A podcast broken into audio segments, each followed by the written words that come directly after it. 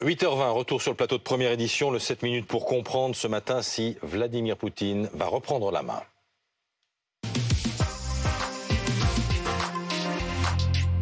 Avec nous, Elsa Vidal, consultante Russie de BFM TV. Bonjour Elsa, merci d'être avec nous. Paul Gogo est également à, Moscou, envoyé spécial de BFM TV. Euh, Général Pellistrandi, bonjour, consultant défense de BFM TV, aux côtés de, Nicolas Poincaré avec nous euh, ce matin. On va revoir ensemble les images qui nous ont été envoyées il y a maintenant une heure, diffusées par... Euh, par la télévision publique russe, envoyées par le ministère russe de la Défense. Sur ces images, Sergei Shoigu, le ministre russe de la Défense. Première apparition euh, publique de Sergei Shoigu depuis cette rébellion avortée de la milice Wagner à, à Moscou. Nicolas Poincaré, ce que disent d'abord ces images, c'est que Shoigu, il n'est pas euh, à l'isolement caché quelque part ce matin. Non, et, ce qu'on croyait euh, hier principalement, c'est que dans l'accord, on ne savait pas bien ce qu'il y avait dans cet accord, mais on pensait au moins qu'il y avait que Prigogine, le patron de Wagner, acceptait de partir en exil à Minsk et que sans doute Shoigu allait perdre son poste. Qu'est-ce qu'on s'aperçoit ce matin? Que Shoigu, il est toujours là et que la télévision d'État nous montre des images de lui en activité. Donc pour l'instant. Elles ne sont pas datées ces images. Hein, oui, mais, bon, voilà. mais le message est clair. Oui, le bien message, sûr. il est de ce matin. Il dit Shoigu est toujours ministre de la Défense à l'heure où on parle. Et sur le front russe. Et sur le front ukrainien, et, et en Ukraine. Et d'autre part, l'autre partie de l'accord, pensait-on, c'était le départ en exil de Prigogine. Sauf qu'on l'a vu quitter sous les acclamations la ville de Rostov, mais on l'a vu arriver nulle part.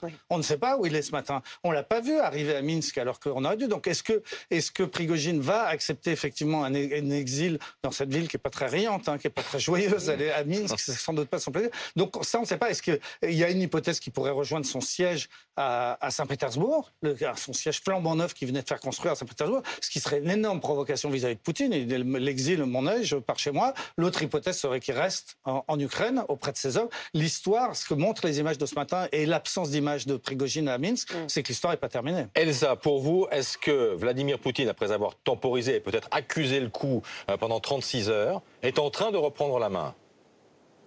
Écoutez, je pense que les images tant de Shoigu que la disparition de Prigogine nous laissent entendre que les tractations vont bon train à l'heure actuelle pour préserver l'image euh, d'unité du régime et de contrôle, tout nous est donné, mais en réalité, effectivement, on ne sait pas quand les images concernant Shoigu ont été tournées, on ne sait pas non plus où est Prigogine. Il se dit beaucoup qu'il pourrait retourner en Afrique, quelque chose dont il avait fait déjà euh, part, il avait mentionné son souhait d'y aller.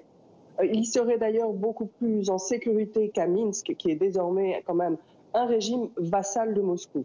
Quant à Vladimir Poutine, même si c'est lui qui a conservé une apparence de, contrôle de la situation, puisque la sortie s'est nouée à son niveau, au niveau de Loukachenko et au niveau de, de Prigogine, donc au niveau fédéral, la lutte qui s'est enclenchée au sein du régime l'a totalement fragilisé. Et je pense qu'on peut dire qu'on assiste certainement au plus grand ébranlement politique de la Russie en termes euh, absolument fondamentaux depuis 30 ans en un sens, on pourrait presque dire que l'après Vladimir Poutine est en train de commencer. Mais sans qu'il y ait pour l'instant de purge évidente, on est d'accord? Pour le moment, il n'y a pas de purge évidente. Et effectivement, il va falloir attendre quelques semaines, je pense, puisque dans la tradition politique russe, lorsque les tractations ont lieu, on donne toujours le sentiment que tout, tout continue comme d'habitude. Et ce qui s'est passé avec cette mutinerie, tout de même, c'est justement que le pacte social russe a été rompu. D'habitude, les Russes acceptent de troquer euh, leur euh, capacité à être de véritables citoyens engagés dans la vie politique contre la stabilité. Or, cette stabilité, elle n'existe plus. Qu'est-ce qu'on a vu? Des troupes armées, mais absolument illégales, en capacité d'arriver jusqu'à Moscou, c'est-à-dire 300 km de Moscou, sans être arrêtées par le tout-puissant KGB, FSB, sans être arrêtés par les troupes militaires et en étant soutenus à Rostov par une partie de la population. Donc on est tout de même dans un moment de grand chamboulement. Il est très important de montrer que tout est sous contrôle, mais tout n'est plus sous contrôle. C'est une lutte interne au régime qui a commencé, pas une lutte contre le régime, mais une lutte interne au régime. Et il est probable que Vladimir Poutine, dans quelques mois, deux années, sera remplacé par un membre de ce régime à l'heure actuelle, il est pour l'instant très important de donner l'impression que tout est sous contrôle. Tout ne l'est pas. Je voudrais ajouter une dernière chose. Kartapolov, qui est un député de la Douma euh, qui préside le comité de la défense, est intervenu pour couvrir euh, Prigogine en disant absolument qu'il n'y avait aucun problème avec Wagner. Wagner avait réalisé des, euh, des, progrès sur le front que le ministère de la Défense n'avait pas été en capacité de lutter, que ces hommes s'étaient euh, conduits de manière remarquable à Rostov et qu'il fallait juste savoir ce qu'il était.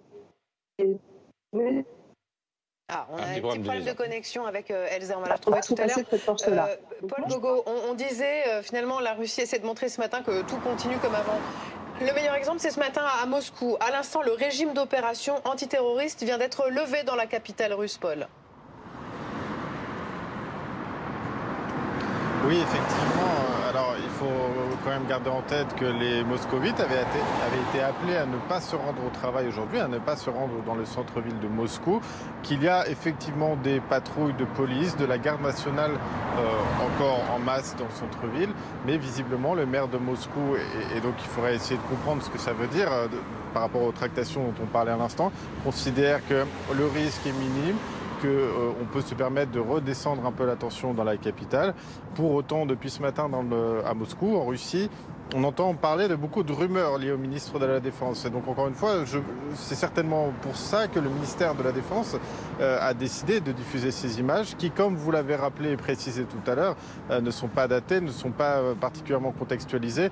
On se rappelle, il y a quelques semaines, qu'un proche de Ramzan Kadyrov avait été il y, avait, du rumeur à son propos, on disait qu'il avait été tué dans le Donbass et derrière les autorités russes avaient diffusé des images un peu du même type qui nous paraissaient très étrange parce que monté bizarrement, parce que non daté, et on en avait déduit que ces images ne dataient pas de cette période. Donc les autorités russes sont capables de diffuser des images de Sergei Shoigu qui ne datent pas d'aujourd'hui. En attendant, comme ça a été dit, ce qui compte, c'est certainement le message envoyé.